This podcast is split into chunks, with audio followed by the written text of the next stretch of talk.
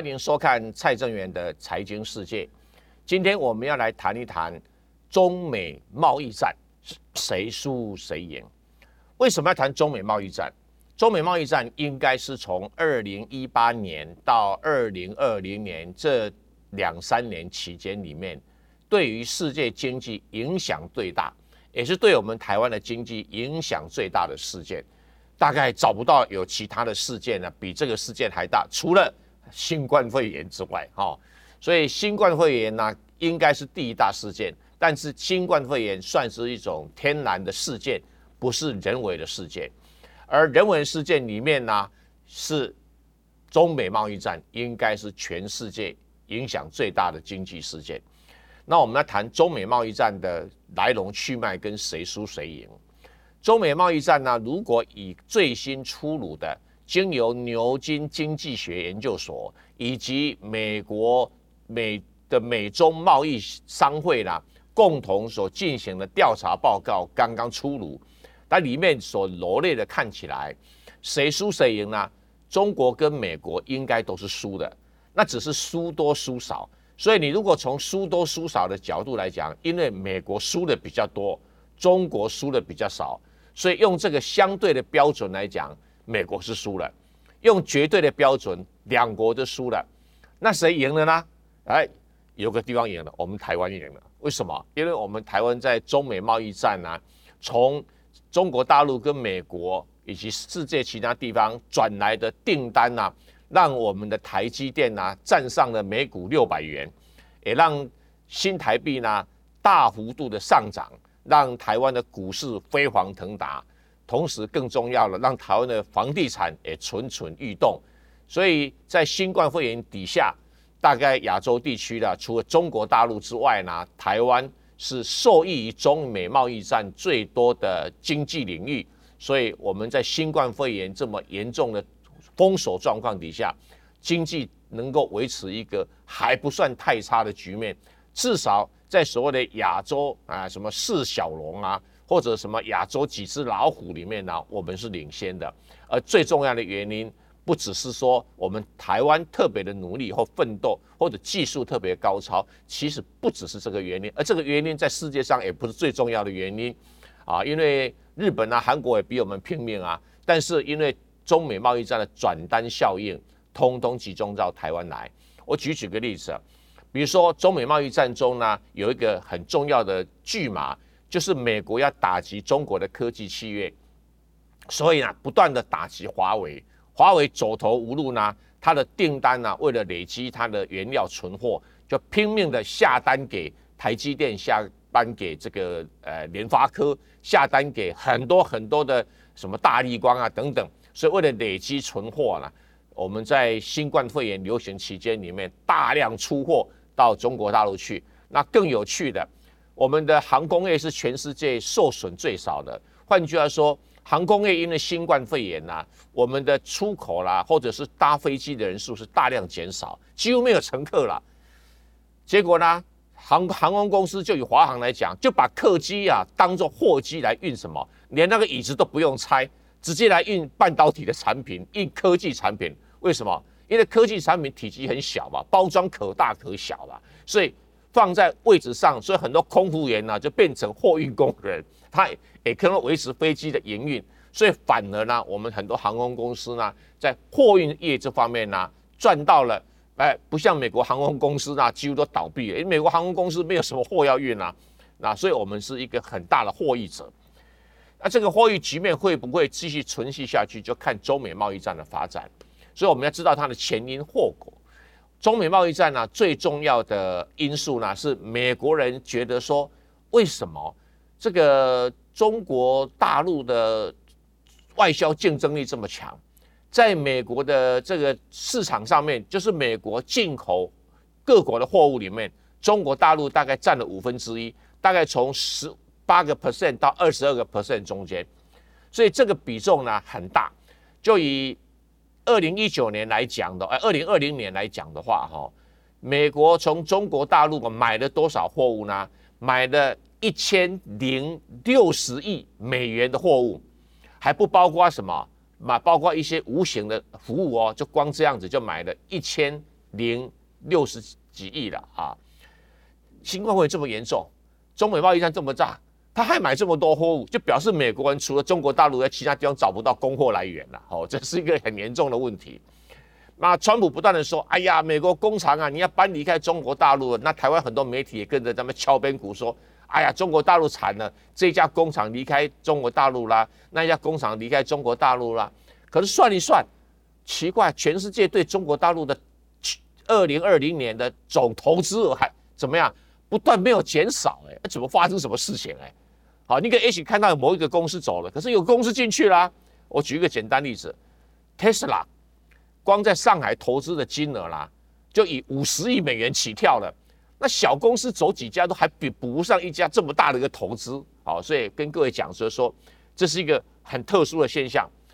那美国人呐，因为有内部这个政治上的需要，他们就发现说。他们很多地方呢失业率偏高，那失业率偏高，就很多工厂移到中国大陆去生产，或者是订单跑到中国大陆去了，所以他们就要求呢要提高关税，看能不能把这些诶中国大大陆的货品呐，诶从原来的八到十二个 percent 的关税，一下子提到二十 percent 到二十五上的关税，看能不能阻挡中国大陆的货物，就这么一来啦，二零二零年啊，这统计数字出来了。中国大陆对美国的出超的金额不但没有减少，还增加了，所以表示说经济结构决定一切，而不是什么，而不是这个政策可以那么容易改变的。当然有人说啊，这个政策刚实施一两年了，效果可能不一定出来了。那那未来明后年预测怎么样？全世界所有经济机构预测说，中国大陆对美国的出超会持续。那美国的百思不解啊，就开始去研究为什么中国大陆能够维持对美国这么大出超。就负责研究的人员呢，通通不是经济学家，通通是政治人物或者是法律学家。他们就找说，哦，中国可能你的环保法令有问题，你的劳工法令有问题，你的少数民族法令有问题，你的国营企业有问题，你的智慧财产权保障策略有问题。所以，简单一句话，你一定偷取美国的。技术、科学技术，你中国才能这么样的成长的。可是问题来了，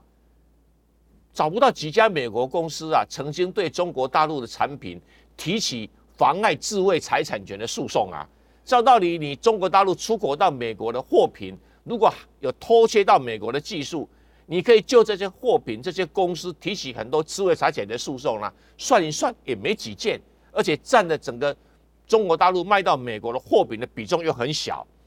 很难自圆其说。就经济学来讲，说这个说法有怪。那再来啊，劳工法令没有错。中国大陆的劳工待遇呢，是比美国劳工待遇差很多。第一个，休假的天数没那么多；第二个，每个小时的薪资的保障没那么多。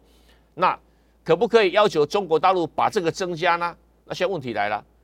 其他东南亚国家很多国家，包括韩国、日本，韩日本有了，韩国呢？基本上他的休假次数也没那么多，他工作时间搞不好更长，所以哦，美国人就不断的去找理由，那最后找的结果说啊，一定是你政府补贴，你的公营事业补贴，现在倒回来的，美国自己对什么？美国联邦跟各州政府对他自己的企业的保贴保护啊，跟他企业的什么补贴还不少，那最后还发现说，哎，奇怪，那因为中国大陆哈，你对美国的投资有很多限制，你投资不够开放。你投资还要夹带什么技术？哎，合作还有技术交换才能够进中国大陆。可是问题来了，我刚才讲过了，美国在去年一年向中国大陆买了一千零六十亿美元的货物。可是不要忘记哦，美国在去年也对中国大陆投资了一千零五十亿美元。有这些限制，你还投资那么多？没有这么限制，你美国不是所有的资金都往中国大陆去了？所以就变成一个矛盾的情形，你要大陆越开放，美国资金投资越多，美国资金投资越多的话，美国企业外流越多，美国的工作机会越少，美国的劳工越难找工作，所以这几乎是一个矛盾的等于一圈。然后等到时候你工厂投资在中国大陆越多，中国大陆出口竞争到美国的出口金额就越越强，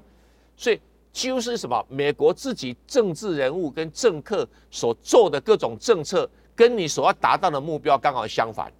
因为第一个，美国的政策到底是要缩小中美贸易逆差，所以要求中国呢用国营事业的力量在美国采购农业。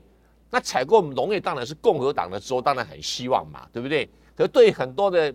工业州没有帮助啊，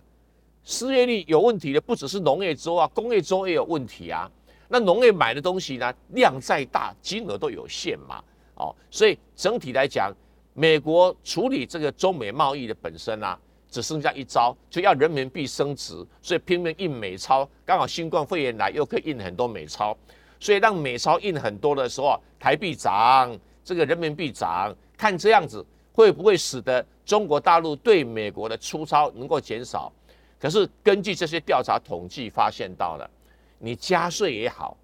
在加税当然会使得中国大陆卖到美国的货物价格上升，或者是你让人民币升值也好，会让中国大陆从美元赚到的钱换到人民币换得更少。那这样子可不可以使中国大陆货品减少了？就发现结果是什么？美国不断的还是不断的对中国大陆下单，而且下单的价钱更高，为了要弥补这个所谓人民币升值以及弥补这个。关税的增加，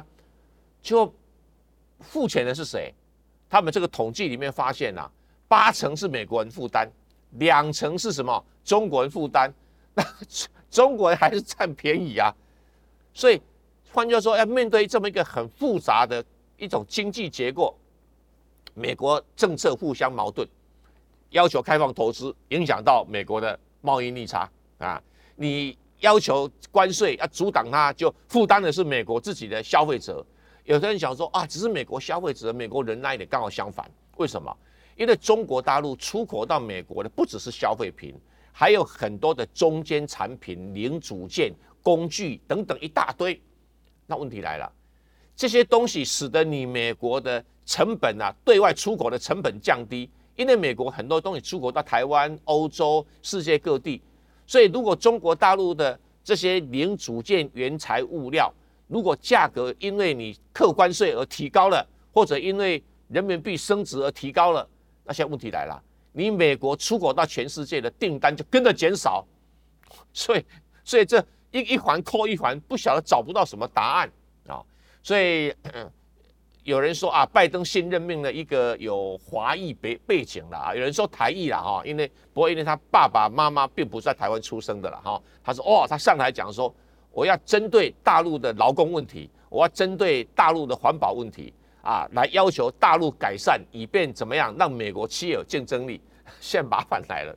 我刚才讲过了，你要求大陆去改善这些什么国营事业，你你 COCO 符合你美国的标准，对不起。国情不同，你不可能要日本完全符合你美国的标准，你也不可能要中国完全符合你美国的标准，最后你只能落入什么找茬？那找茬的结果就是还有一个指标，你到底能不能缩小中美贸易逆差？答案是，经济学家告诉你一个很简单的结论：你美国这些订单，除了跟中国大陆买，你还能不能跟越南买？只有一小部分能够有替代性。为什么？因为中国大陆它有个特色。美国大美国美国到中国大陆去设厂生产，或者其他国家到大陆生产了，它的规模都比原来的本国要大很多。举个例子，有人说：“哎呀，红海可以不用在中国大陆，可以搬到美国去啊？它又不是台积电，它需要很庞大的土地、水呀、电呐，还有劳动力啊，做大规模的生产，才能够把成本降那么低，才会有竞争力。现在美国有没有那个条件？没有啊。”美国的工人没有那个条件，美国的土地、美国的水、美国的电，通通没有那个条件，所以没那个条件，你就没那个竞争力。再谈环保法令，全世界在环保问题上啊，有两个最重要的，一个就是什么？一个就是环境污染，一个是空气污染。环境污染在美国有个很严重，就是页岩油，因为美国是到页岩里面去挖油。好，到页岩里面挖油的话，所造成的环境污染非常非常的严重，完全不符合世界标准。而且川普还放宽了标准，因为川普啊后面有很多的呃这个这方面的财团的支持者，还有煤矿的挖煤的标准不符合全世界的气候公约。比如说前段时间要来台湾的联合国大使哈美美国驻联合国大使克拉福特，克拉福特的老公就是。肯塔基州最大的煤矿的什么矿商矿主，然后这个挖矿的方式呢，是对大气污染，因为烧炭嘛，对大气污染，挖矿对大气污染很严重。所以如果美国符合汽油工业的话，这克拉福特她老公啊的公司哦，就可能营业额要砍半。所以他们就不断的放宽标准，然后他现在要求说中国大陆山西是谈判问题就卡住了嘛？你美国自己也没有完全符合这个标准，你要求大陆符合这个标准，其即使两方面就很容易吵架。最有趣的问题是，美国人提出说啊不行不行，你妨碍我国家安全，所以这个要限制。那现在有趣的是，什么叫国家安全？啊，比如如果中国大陆要制裁台湾，随便拿出个。国家安全，哎呀，不准你这个台湾农产品来进口来来出口到大陆啦！啊，我们台湾每一年哦，如果没有出口到大陆的订单哦，我们台湾的这个股票会崩盘，我们台湾的房地产会崩盘，失业率会大增。啊，当然有人赌说，你中国大陆不跟我买，你也没地方买。有部分可能是事实，但大部分是因为台湾距离中国大陆近，运输成本、交易成本比较低的关系。所以这一点我们是占了一个比较靠近的便宜啊，那不像说其他国家啊要运到中国大陆去啊，什么转口啊、离离口口很复杂哦，那个交易程序很冗长啊。那所以整体来讲的话，就美国对中国大陆的贸易转单效应跑到台湾来，是因为很多的国家无法像台湾接近中国大陆的供应链这么强劲，语言相同不需要翻译啊，距离这么近。来往很方便啊，还有更重要，因为刚刚好，我们现在所生产的一些产业，只有韩国可以取代我们。就韩国现在又陷入一大堆乱七八糟的 新冠肺炎的事情，还有一些比较复杂的南北韩的问题，所以中国大陆在进口南韩的东西啊，是设了很多门槛。台湾的货物进入中国大陆的门槛是全世界最低的。啊，不管是关税啦，不管是技术障碍啦，不管是法令法规啦，哎，都比韩国进口到中国大陆还低，因为我们一个 A 克法的一个天然保障，所以我们基本上门槛就相对的低。相对的低的话，变成说啊，虽然我们有一段时间说我们要走单独的路，我们要南向政策，就出口到中国大陆不但没有减少，还日益增加，对中国大陆的顺差不但没有缩小，还更加的扩大。那你不能怪。经济体系或者是企业家，那么订单那么大，你能不拿吗？你政府可以要求他不拿吗？或政府课征出口税吗？不行。但是美国呢，川普说，为了要表示一种政治的态度，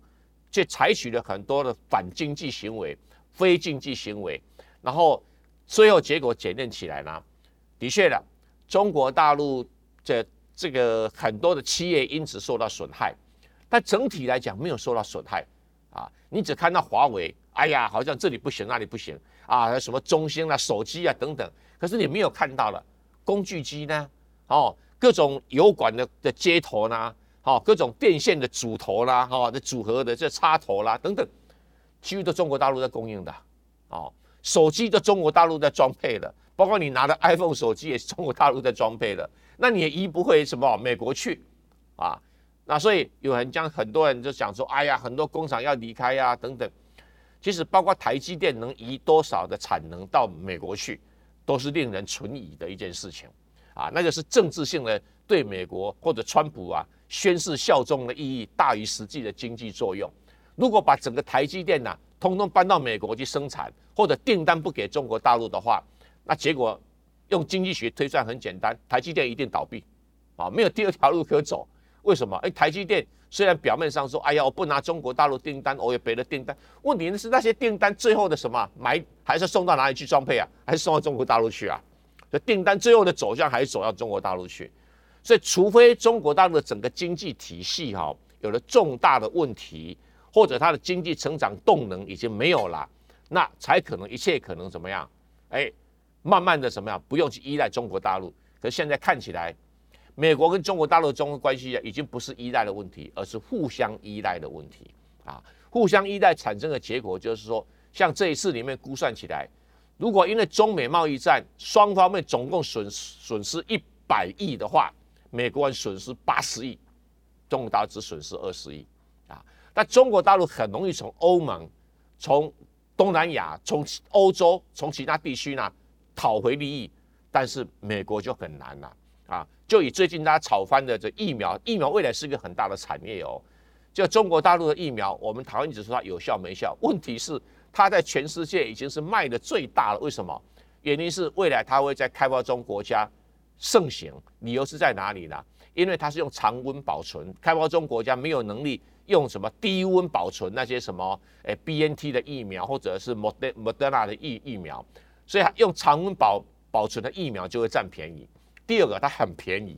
很便宜呢，所以开发中国家买得起，也生产得起。那不像其他的啊，莫德纳或者 B N T 很贵，所以意料中中国大陆光在未来几年内在疫苗生意上哈，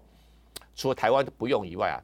中开发中国家大概都是中国大陆疫苗市场，光这一点中国大陆的出口市场就赚翻了。所以这种经济体系的互相依赖现象，不是一个政策，如果政策决定者啦，能不能够抓稳的话，就很容易失败啊。所以我们今天来谈这个中美贸易战。那我们当然呢，不希望说有太激烈的冲突，但是也不能不了解它的因果哈，了解它的未来的发展。那未来发展是拜登眼看着川普的失败，他应该会缓和中美贸易战，但这个缓和中美贸易战会不会对我们台湾有重大的影响呢？我们继续观察下去。谢谢你收看蔡正元的财经世界，欢迎收看蔡正元的财经世界，请你订阅品观点，记得按小铃铛。